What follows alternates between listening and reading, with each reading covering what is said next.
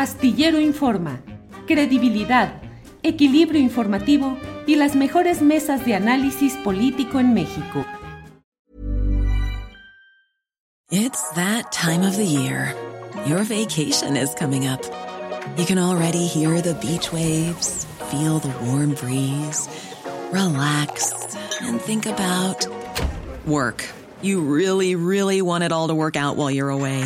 Monday.com gives you and the team that peace of mind. When all work is on one platform and everyone's in sync, things just flow wherever you are. Tap the banner to go to Monday.com.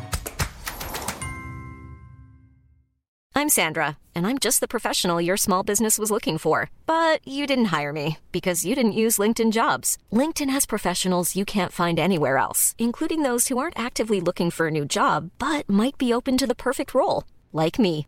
In a given month, over 70% of LinkedIn users don't visit other leading job sites. So if you're not looking on LinkedIn, you'll miss out on great candidates like Sandra. Start hiring professionals like a professional. Post your free job on linkedin.com/people today. Buenas tardes, doctora. ¿Cómo estás, Julio? Muy buenas tardes. Viendo, pues aquí viendo lo que sucede en este caso específico en Chihuahua, donde ha sido detenido eh, pues quien el fiscal, quien fue el fiscal anticorrupción en Chihuahua, Francisco González Arredondo, y que fue quien encabezó investigaciones de corrupción contra el exgobernador César Duarte. Eh, ¿Qué está pasando por allá? ¿Son venganzas políticas? ¿Qué es lo que está sucediendo? Pues mira, yo no tengo el contexto real de lo que sucede en Chihuahua, seguramente ahí lo, lo debe tener el exgobernador Javier Corral, pero sí queda claro el, el, contexto de las acciones y para mí, eh, lo digo con base científica, no es una simple suposición, de cómo las personas que de alguna manera se han dedicado, nos hemos dedicado a investigar, de repente somos los perseguidos sin que ninguna voz informe con claridad, eh, con certeza jurídica qué sucede y por qué sucede y cómo sucede. Y entonces, por supuesto que eso te da un velo de opacidad y de duda extrema.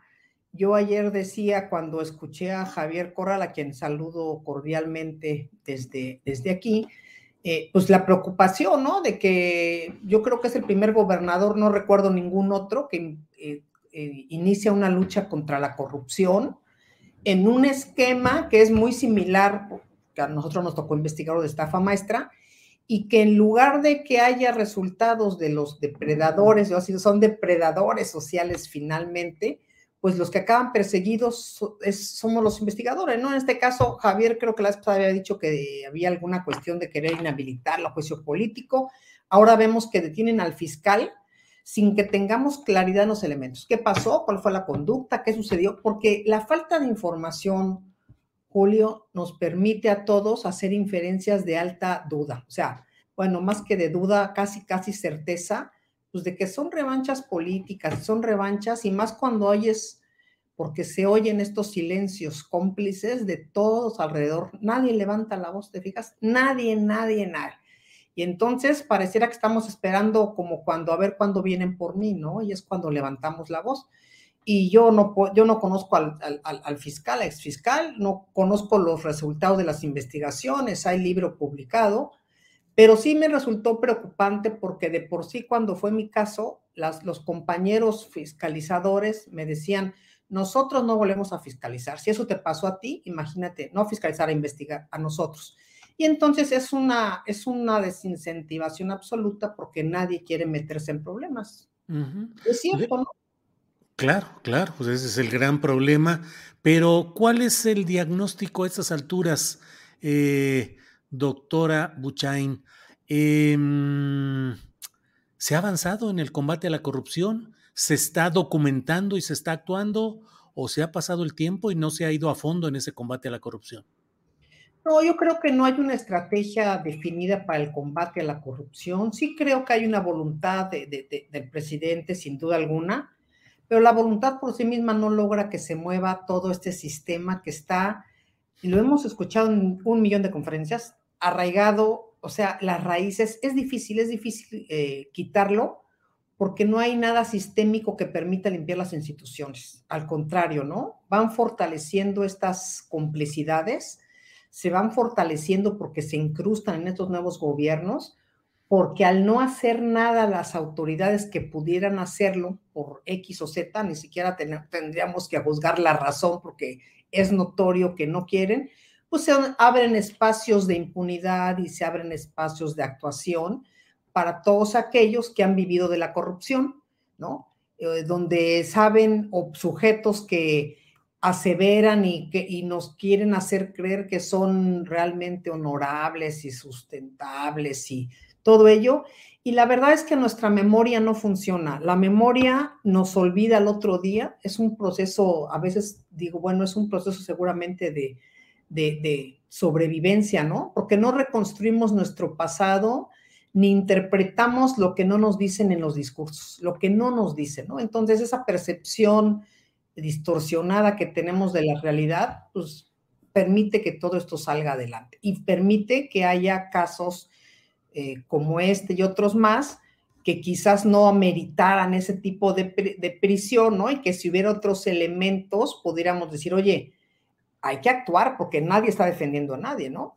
Pero entonces todos los corruptos, por lo menos los que a mí me tocó investigar, no hay ninguno, no hay ninguno, ninguno, ninguno detenido, ¿no? Y entonces cada vez que abro el periódico, veo de que salió libre, de que perdió en el caso, de que no hay elementos, y bueno, hay testimonios, hay testigos, hay proveedores, hay dinero, y han pasado muchos años, muchos años. Entonces, a mí sí me entristece, no me frustra porque ya hace mucho dejé de indignarme por esto, sin que yo pueda levantar la voz como lo ahora, porque no es lo mismo el paso del tiempo y cómo se va deteriorando esta cuestión en el ámbito de la corrupción. Es, lamentable que esto suceda. La corrupción sigue ganando terreno y finalmente nuestro sistema legal y político pareciera incapacitado para ir a fondo. Eh, déjame pensar si, si este, pues incapacidades funcionales, ¿no? Quizás porque como todos tienen algo que, que sea, como dos con dos uñitas les pueden jalar la cola, pues todos tienen algo que guardarse y entonces nadie se quiere meter aquí, ¿no? O sea, tú te das cuenta, estás y vive el rey, ¿no? No estás inmediatamente todos a otro lado, pero sí, por supuesto, hay, absoluta indolencia. La indolencia también es corrupción, finalmente. Doctora, y en el caso, agradeciéndote la oportunidad de platicar sobre estos temas y ojalá en otra ocasión podamos tener un tiempo más amplio para poder analizar muchos casos pendientes, pero en el caso de Chihuahua, pues el golpe es contra alguien que eh, en ejercicio de sus funciones encontró, detectó y denunció una serie de corruptelas en aquel caso, en el cual están involucrados personajes de la política nacional y la local. Eh, esa es la gravedad del asunto, encarcelar a quien encontró las pruebas de aquello que incluso te involucra cuando estás en el poder. Claro, ahí es el tema de la, este, credibilidad, ¿no? La, la, fiabilidad de los testimonios. Fíjate cómo la fiabilidad tiene que ver con la confianza, la credibilidad de los casos.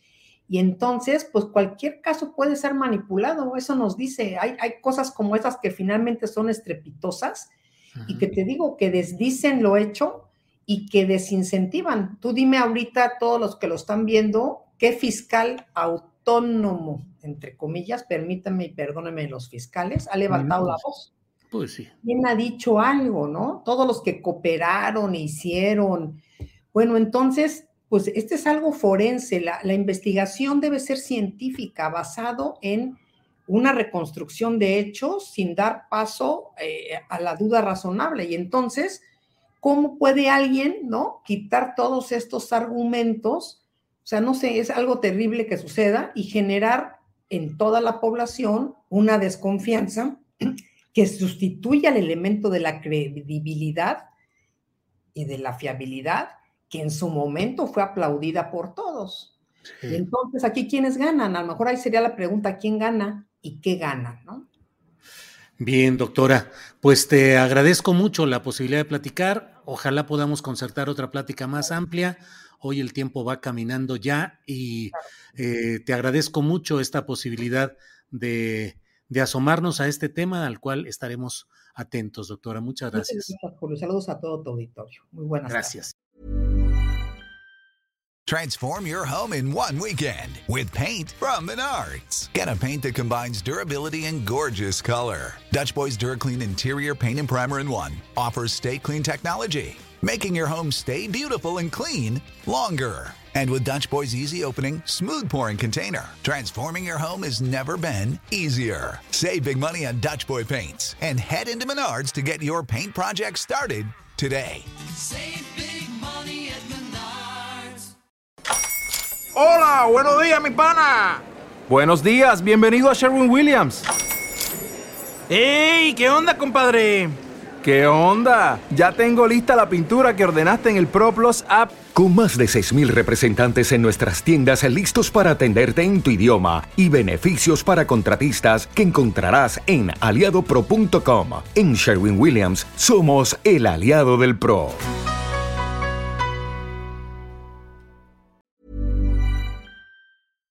Para que te enteres del próximo noticiero, suscríbete y dale follow en Apple Spotify, Amazon Music, Google o donde sea que escuches podcast. Te invitamos a visitar nuestra página julioastillero.com.